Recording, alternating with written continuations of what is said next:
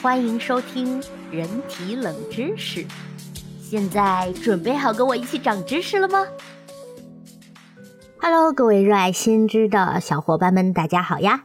在上一集里呢，苏苏老师跟大家分享了说癌细胞它是怎么出现的。其实一开始呢，它也是正常细胞里的一个序列，但是逐渐就走偏了，逐渐就开始失控了。它把所有的这个精力都不放在它的正常工作上去了，而是放在。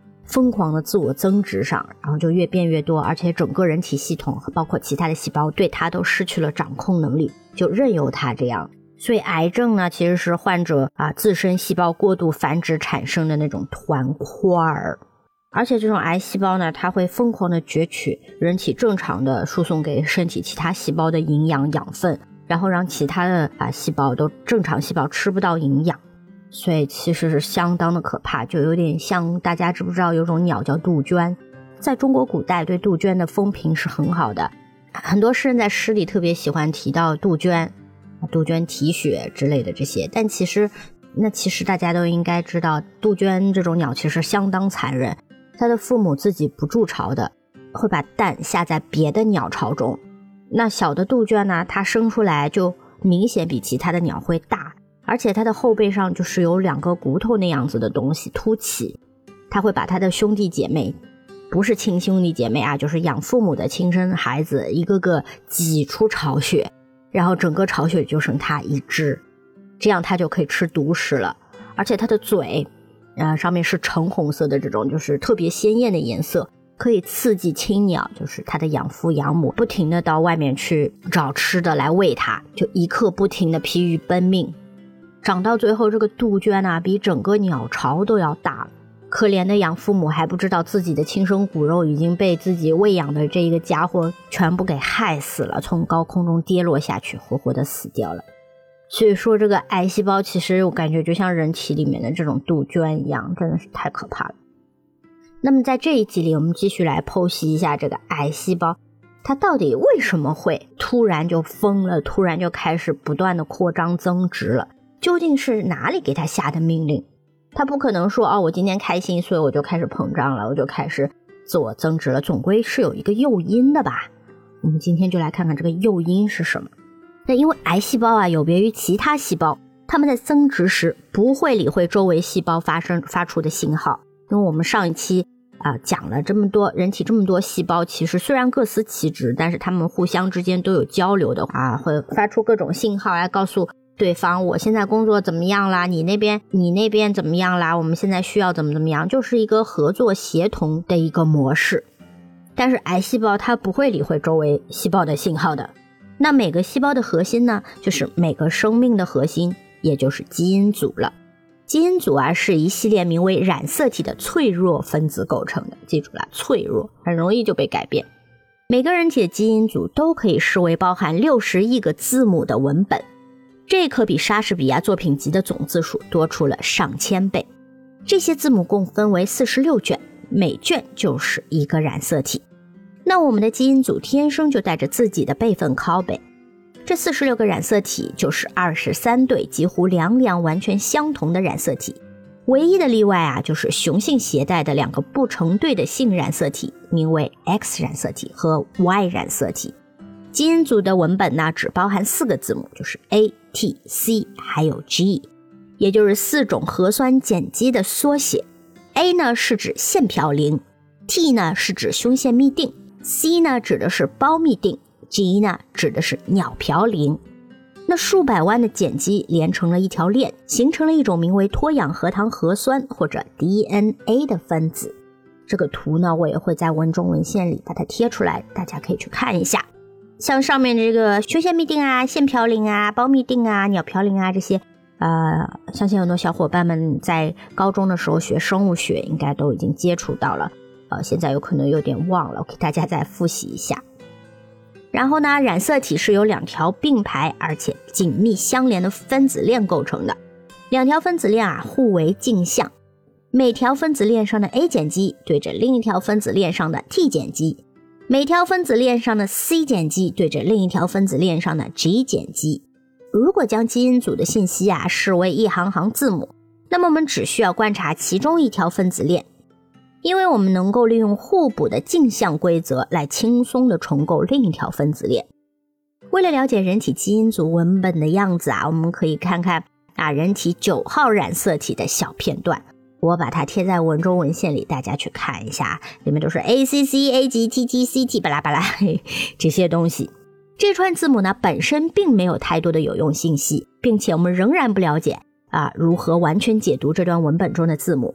而到目前为止，我们还未完整解读出一个基因组。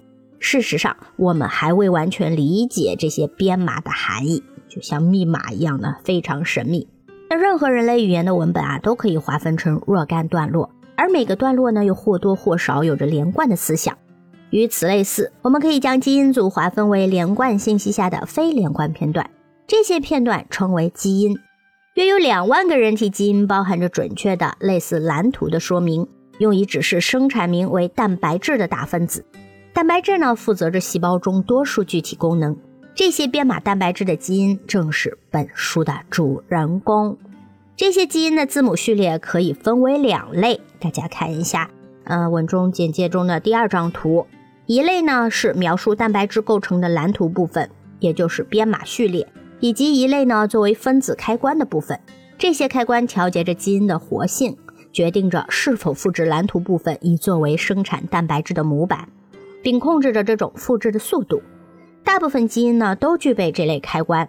那么在收听接下来的内容时呢，请记住这一点：一个基因既包含着对于构建蛋白质的指导说明，又包含着控制开关。控制开关呢能在不同情况下打开或者关闭基因。随着我们的细胞分裂并生产出更多的细胞，对于每个细胞而言，最重要的事情就是复制其染色体。DNA 聚合酶是一种包含了数十个蛋白质的细胞机器。它会将 DNA 双链分开成为两条单链，每条单链都是一条用于复制的模板。DNA 聚合酶会将新生成的互补镜像链组合到每一条模板链上，从而完成对一个染色体双链 DNA 分子的复制。正如其他的分子一样，染色体啊有可能遭到损伤或者破坏。我们来举一个铁的呃相关的简单的例子。当氧原子侵入并且连入纯铁的原子时，它们就会生成铁锈分子，就是生锈。区分铁锈和纯铁十分容易，并且人们可以用铁锈转化剂，通过化学方式将铁锈转变为一层化学保护屏障。那染色体上发生的多种变化呢，与铁锈发生的变化有着异曲同工之处。这类变化十分容易检测和修复，但是修改 DNA 的方式不止这一种哦。例如，有时某个字母会不小心换成另一个字母，而负责错误校验的蛋白质呢，经常会忽略这类突变，从而也无从修复。找不到错误，我怎么修复？对吗？比如说啊，我会把这个举的例子，我会把它贴在文中文献里，大家可以看一下。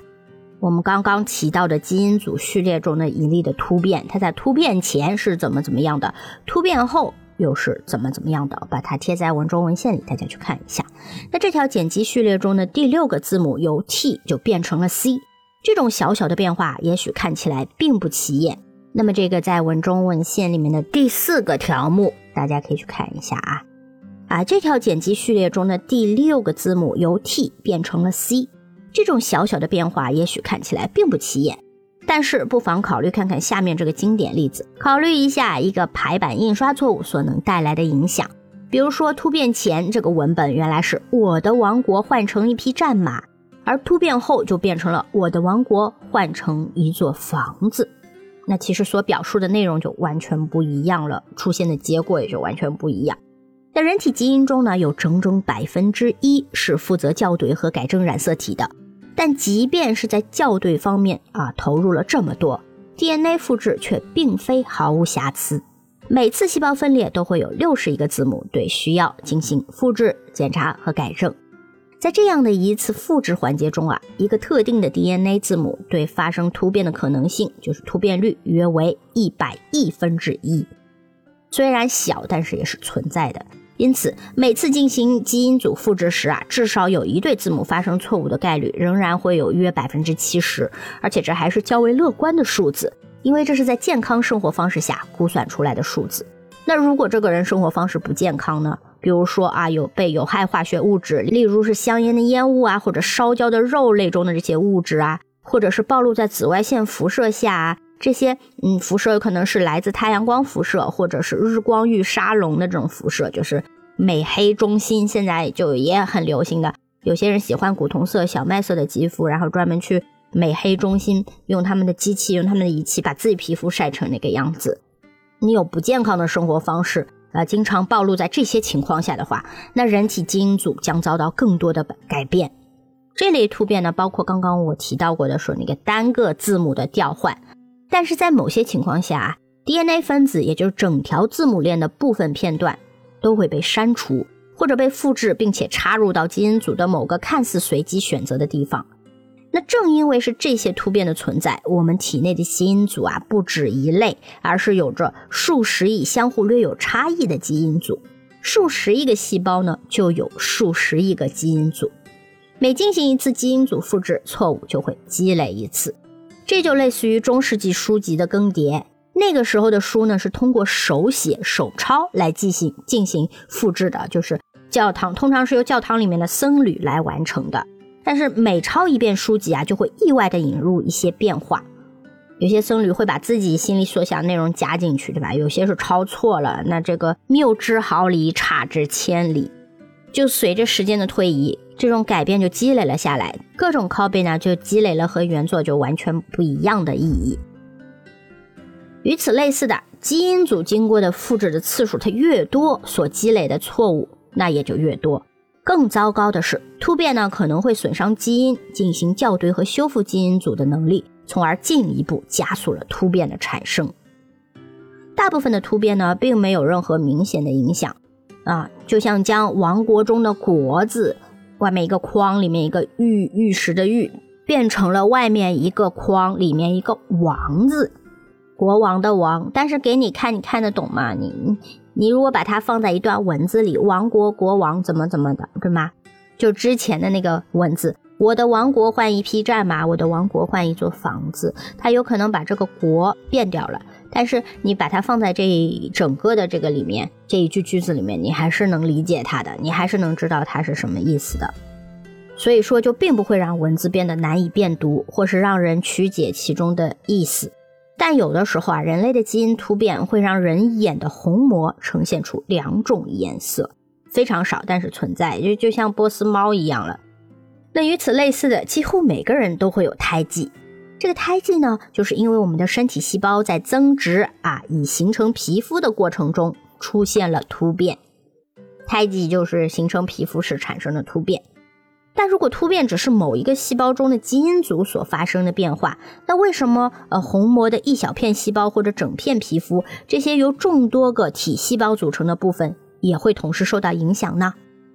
一个女孩的眼睛本来应该呈现棕色，但是却出现了一小块蓝色，这是否就意味着女孩虹膜中数百万的细胞里出现了同样的突变呢？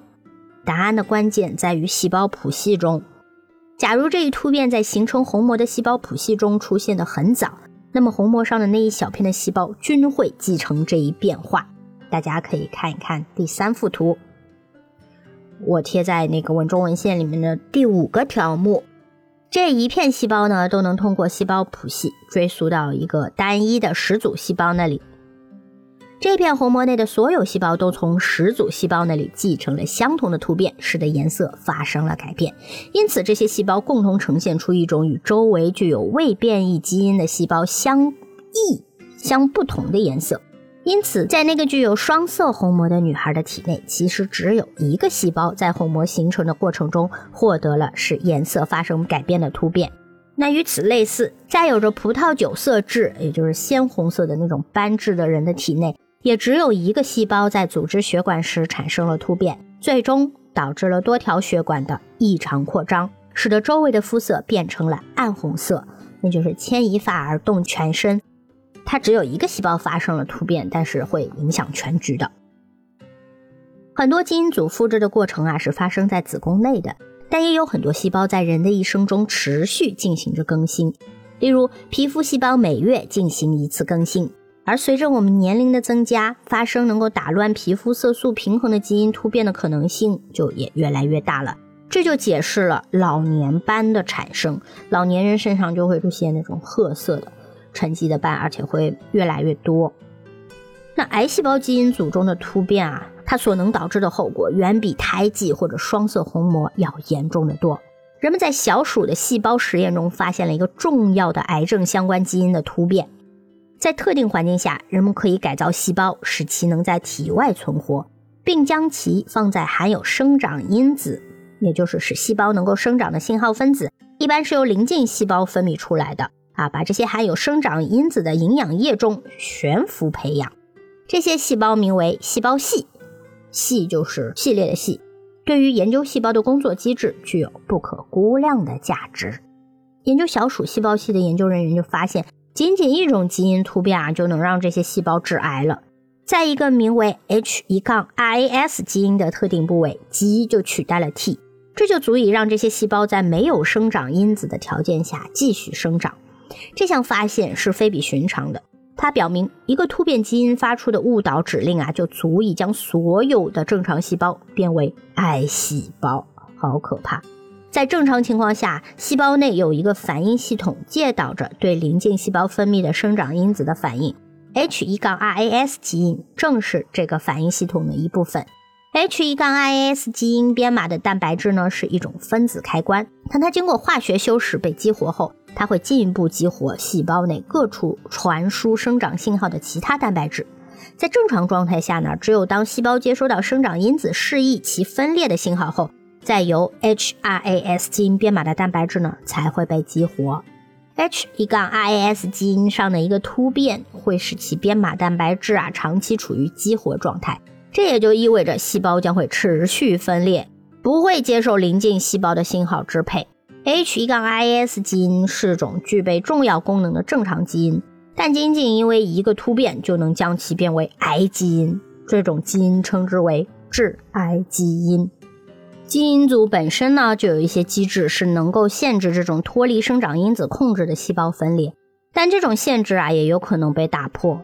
细胞系能够进行无限分裂，它们能够绕开对于细胞分裂的限制。这也是仅凭 H 一杠 RAS 基因中的一个突变就能导致小鼠细胞系致癌的原因之一。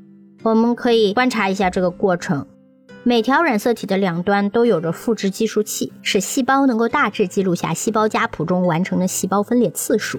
染色体的两个末端称为端粒，端粒呢由特定顺序的字母组成，就是 T T A 级级级。那如此重复数千遍。而当染色体复制完成后啊，这些端粒就会变短。当同一个染色体再次被复制时，端粒就会变得更短。染色体的复制方式导致了端粒的不断缩短，每复制一次就会失去端粒末端的一部分。这就像每条染色体都有一张允许多次复制的门票一样，每次染色体进入新细胞时，门票都会被撕下一部分。经过几十次复制后呢，门票就用完啦，端粒就全部消耗完了。于是染色体就不能继续复制下去了，没有门票了。那根据预设好的程序啊，失去端粒的人体细胞最终会自行了结，这是件好事。耗尽的端粒预示着失控的增值，而细胞的自杀行为则是一种自动防故障开关，能够保护身体的其他部分。而癌细胞呢，则需要躲避此类自杀程序，而且必须要找到能够重建其端粒的方法。很坏啊，非常狡猾。癌细胞的解决方法也很简单，它会向一种名为端粒酶的复杂分子机器寻求帮助。端粒酶的专长呢，也就是重建端粒。那我们可以看看图五，文中文献把它贴出来。它由多个蛋白质或者亚基组装而成，而这些蛋白质呢，分别由位于多条染色体上的不同基因来进行编码。这乍看之下颇为奇怪，端粒缩短是一种防止细胞分裂失控的机制。但是基因组中却包含了一组能够逾越这种保障的基因，但仔细观察后，我们就会看到这种逾越是必要的。比如在生产卵细胞和精细胞的过程中，染色体末端会失去一部分端粒。为了保证人类下一代出生时具备的是完整长度的端粒，端粒酶呢必须重建这些失掉的端粒部分，因此端粒酶被妥善的保管了起来。只有某些拥有特权的不朽的细胞子群才能够使用端粒酶，比如产生精细胞和卵细胞的母细胞。而在其他有可能变为癌细胞的细胞里，端粒酶啊是没有活性的。但是要记得，每个细胞都有着相同的基因组，每个细胞中都有端粒酶基因。尽管端粒酶基因在这些细胞中只是被动的旁观者，并无活性。而癌细胞若想在端粒缺失之后仍然能继续分裂，所需要的仅仅是 T1-2T 基因起始处特定位置的一个突变。T1-2T 基因负责编码重要的端粒酶亚基，组成 T1-2T 基因的部分字母呢，为构建端粒酶亚基提供了指导。激活端粒酶的突变所改变的并非这些指示，而是改变了另一部分字母。这部分字母构成的是调控基因的分子开关。尽管这些字母的指示规定啊，只有在精子前体细胞等特定的细胞中才能激活端粒酶的表达。但突变会改变分子开关，使癌细胞得以生产端粒酶。端粒酶在百分之九十左右的癌症中啊，都是处于激活状态的。其余的癌症呢，则借助其他手段保持端粒的稳定。端粒保护着染色体的末端，否则染色体将粘着在一起。当一个细胞发生突变并激活端粒酶的表达时，端粒已经消耗殆尽，而且染色体会粘连结团。在显微镜下观察癌细胞时啊，我们能看到其中包含着不规则的染色体，这就是原因之一。我把这个图，我把它贴在文中文献里，大家可以去看看那个条目七。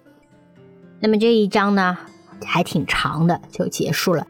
那这一集呢，就告诉我们癌细胞它怎么骗过我们的人体，然后让我们的端粒不会消失啊，会一直的产生，就等于一直会有门票给它。它就可以不停的复制，不停的复制，这样子就失控了啊！原因在此。那么这一集呢，素素老师就跟大家分享到这里。然后在临结束之前呢，素素老师也要提醒大家注意我们生活健康方式啊，呃，少不要抽烟，不是少抽烟，别抽烟，赶紧戒烟。